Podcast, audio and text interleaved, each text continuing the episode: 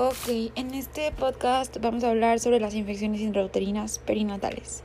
Vamos a empezar por eh, la T de Torch, que es Toxoplasma gondii. Acuérdense que esta va a ser por una relación con exposición materna a gatos, carne cruda o inmunosupresión de la mamá. Mientras más grande, más grande es el feto, eh, más riesgo de contagio. Mientras más chiquito es el feto al momento de contagiarse, más letal. Ahora, la exposición de riesgo más alto es entre las 10 y, las 24 semanas de gestación. Sus, manifestaciones clínicas, acuérdense de su triada del gato sabín, que es hidrocefalia, corio, corioretinitis y calcificaciones. En las C pueden entrar muchas cosas más. C de cat, gato, corioretinitis, calcificaciones, convulsiones, este crecimiento intrauterino retrasado, eh, etcétera.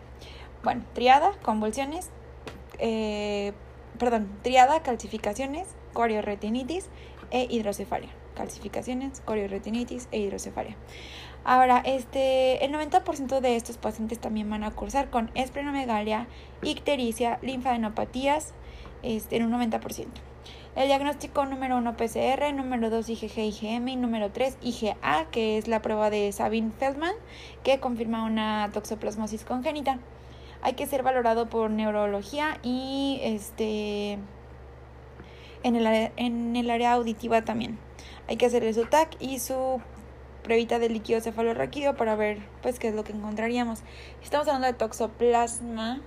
Este, acuérdense que cómo va a ser el líquido cefalorraquídeo. Bueno, el tratamiento vamos a tener que es primetamina más ácido folínico. Este, acuérdense que si vamos a dar primetamina siempre hay que reponer su ácido folínico más su sulfa más su sulfadiacina y todo esto por un año. Vamos a agregar eh, vamos a agregar prednisona únicamente si hay afectación cerebral o corioretinitis. Entonces, rapidísimo, nada más hay que acordarnos que la toxoplasmosis este, va a cursar con su triada, calcificaciones, corioretinitis e hidrocefalia. Este, vamos a tener que mientras más grande es el feto, más, más riesgo de contagiarse, mientras más chiquito, más letal. Su pico de máximo de contagio 10 a 24 semanas. ¿Cómo lo vamos a, a diagnosticar por PCR? Este ¿Cómo lo vamos a tratar? Primetamina más sulfadiacina más su ácido folínico y si hay corioretinitis o afectación neurológica, este, le vamos a dar su prednisona. Secuelas importantes, convulsiones, sordera, endocrinopatías, patología ocular por la corioretinitis y su retraso mental. Ok, el siguiente del que vamos a hablar es de la Shakira, que es rubiola, ¿sale? Esta rubiola va a ser causada por un togavirus o rubivirus. Acuérdense que la mamá lo va a inhalar por gotitas respiratorias y este, el, bebé pues trasplacentario. Estas son con madres seronegativas y no inmunizadas. Eh, va a haber fiebre y erupción días antes del nacimiento o en el primer trimestre, malísimo. Acuérdense que el primer trimestre es lo más grave, va a haber más severidad de las malformaciones.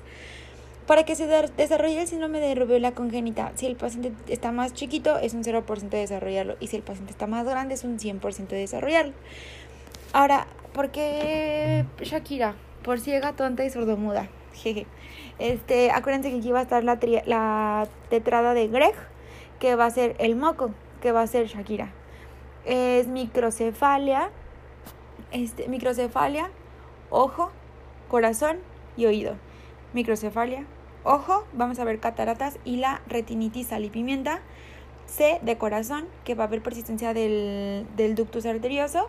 Acuérdense que en el corazón también se va a alterar la, la, arteria pulmonar y la válvula pulmonar. Va a haber estenosis de la válvula pulmonar. Y la última O es de oído, por una sordera neurosensorial central. Este, ¿Por qué ponemos a Shakira? Primero por la canción y por pues, la rubia. Entonces, rubiola, Shakira, moco, tetrada de Greg. Este, hay que acordarnos que eh, aquí también va a haber hepatoesplenomegalia y súper importante trombocitopenia. Estos pacientes realmente no necesitan tratamiento específico, más bien va para rehabilitación, ya que es autolimitado. El neonato puede estar asintomático y estar diseminando el virus por orina, heces y secreciones faringeas durante un año.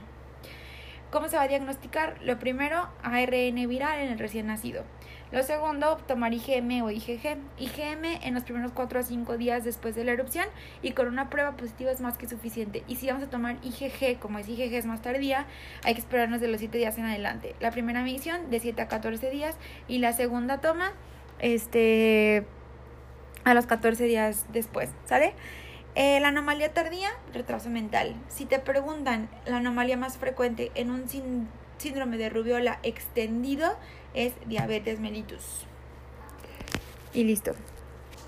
Entonces, rubiola, togavirus o rovivirus, tetrado de Greg, que es Shakira la rubia, que es moco, que es microcefalia, ojo de cataratas y retinitis sal y pimienta, eh, C de corazón, que vamos a tener persistencia del ductus venoso, y la última O, que es de oído con una sordera neurosensorial, tratamiento realmente rehabilitación, no hay específico, va a cursar con trombocitopenia, eh, es autolimitada, eh, mientras más chiquito sea el baby, mayor sus, sus malformaciones, pero menor porcentaje de hacer un sinoma de reviola congénito, mientras más grande, 100% de que va a ser el sinoma de reviola congénito. Este, ¿Cómo se diagnostica? ARN en el bebé y IgM, IgG. Y anomalía tardía más la principal, retraso mental. Y el síndrome de reviola congénito, diabetes mellitus. Listo. Ok, de la otra que vamos a hablar, vamos en el TORCH con la C citomegalovirus. Acuérdense que este es un herpes virus, es, un herpes, es el herpes virus 5. Este, la, el citomegalovirus es la número uno, la infección número uno congénita. Este, también es la causa principal de sordera neurosensorial. Acuérdense, el citomegalovirus por lo general va a ser asintomático, pero sus características lo tienen su abreviación CMV. C de corioretinitis, M de microcefalia, V de calcificaciones periventriculares. Este, y en la C también podemos agregar colestasis. Acuérdense que por esta colestasis los pacientes van a tener ictericia. Y aparte de esto tiene su síndrome de blueberry muffin, que son petequias. En su, exantema va a ser forma de petequias. Este, acuérdense que eh, cómo se va a diagnosticar aquí por cultivo o PCR, ¿sale? No requiere tratamiento específico, pero el tratamiento que se ha visto que puede prevenir o puede evitar la progresión, más bien, evita la progresión de la pérdida auditiva, es el ganciclovir. Si es un paciente coinfectado con VIH, ¿cómo va a debutar? Con retinitis. Y si es post-trasplantado, con neumonitis. Eh, complicación puede ser de neurosensorial y puede dejar convulsiones. Acuérdense que si estamos hablando de un paciente con VIH, su profilaxis menos de 50 CD4, hay que darle valganciclovir. Y listo. Entonces esta es la número uno. Eh, sus sus iniciales, sus abreviaciones es la que tiene la manifestación clínica. Acuérdense que es la causa principal de, de sordera neurosensorial, es la infección congénita más frecuente, este, son asintomáticos, dependiendo de lo que tengan van a, debutar con algo. Eh, y su principal complicación, sordera neurosensorial, tratamiento ganciclovir, aunque no requiere tratamiento específico, pero evita la progresión eh, de pérdida auditiva, eh, diagnóstico cultivo PCR y listo. Acuérdense que cursa con ictericia y su blueberry muffin.